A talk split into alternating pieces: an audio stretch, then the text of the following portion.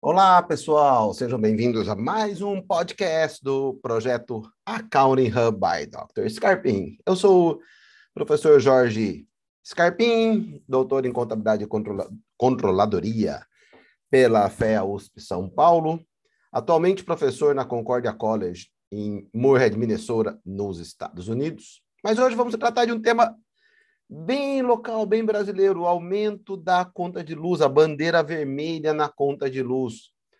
E aí, uma notícia que saiu essa semana, a Copel, a companhia de a companhia paranense de energia no estado de onde eu sou nascido e criado, lucro recorde em 2020, distribuição recorde de participação em lucros e resultados, provavelmente terá lucro recorde de novo em 2021, e aí vem a pergunta, né? Pergunta que eu já ouvi de vários em redes sociais, até de amigos próximos.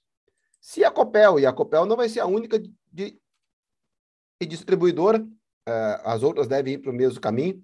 Se elas estão tendo lucro recorde, por que não reduzir o valor da conta de luz? Porque, nesse caso, preço e custo estão muito dissociados. Uh, a bandeira vermelha na conta de luz não é porque as companhias estão precisando de dinheiro, não é porque as companhias precisam fazer caixa. É para a população reduzir o consumo por conta da seca, os reservatórios estão com pouca água e, tem, e não estamos com capacidade de geração de energia. E aí, se a Copel e outras distribuidoras, lucros recordes, vamos diminuir o preço, distribuir um pouco desse lucro para a população, preço mais baixo, consumo aumenta, e isso faz com que o problema de energia se agrave mais ainda. Então, estamos fazendo o contrário: aumento de preços para forçar uma redução de consumo e, com isso, ver se a crise hídrica melhora. Mas por que, que a companhia, então, está tendo um aumento de lucro se o consumo está caindo?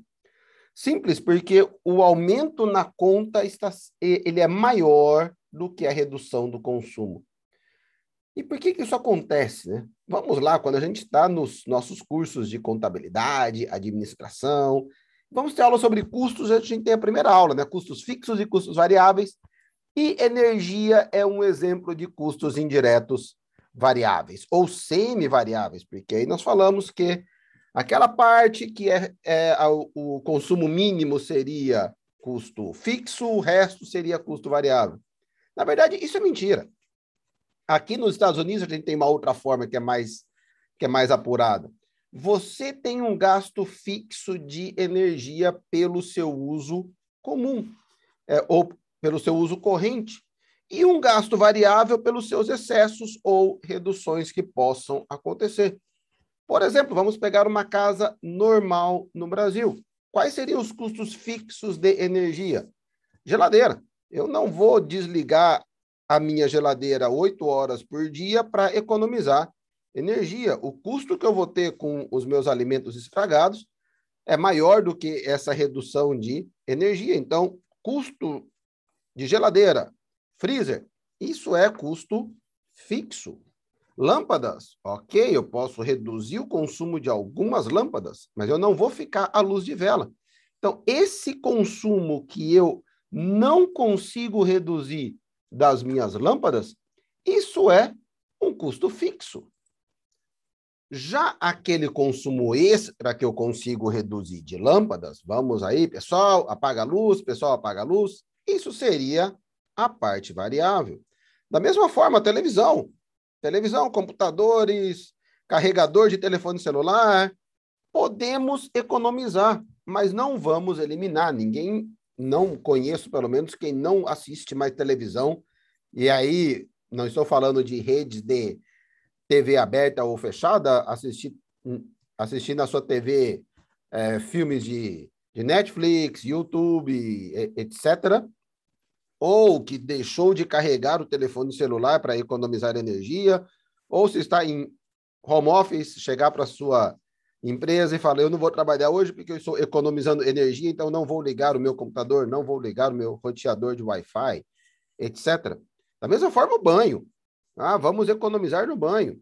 Indica que nós vamos parar de tomar banho? Não. podemos reduzir o banho. Então, o banho mínimo, podemos chamar assim, ele seria um custo fixo, o banho excedente seria um custo variável. Então, o percentual de redução ele é menor do que o percentual de aumento, até para incentivar a população a efetivamente reduzir. Se eu consigo reduzir o meu consumo em 10%, mas o meu aumento na conta de luz for só de 10%, não sei se vale a pena economizar. Tanto assim, aumento não vai ser grande. Agora, se o aumento é de 20%, 30%, 40%, aí, opa, vamos reduzir pelo menos 10% para a minha conta de luz não vir tão mais cara. E aí não é por outra razão que estamos ouvindo reclamações de todos, à direita, à esquerda, ao centro, falando que a conta de luz subiu. Mesmo economizando, a conta de luz subiu. E a conta de luz subindo, as companhias elétricas têm um lucro maior, até porque com o menor uso acaba tendo menores, menores custos também. Então, os lucros das companhias de energia estão subindo e vão provavelmente subir mais nos próximos períodos, justamente por conta da crise hídrica. Meio paradoxal, mas é o que acontece. Portanto, enquanto as bandeiras vermelhas não migrarem para bandeiras amarelas ou verde, as contas de luz vão ficar mais caras, as companhias de energia vão ganhar mais dinheiro e os seus funcionários, por meio de participação de lucros e resultados, é, eles também vão ganhar mais dinheiro. E, por sinal, participação nos lucros e resultados é um nome redundante, né? porque o lucro não deixa de ser um resultado. Mas isso é tema para um outro podcast. Ok, pessoal, por hoje é só. Um grande abraço, fiquem com Deus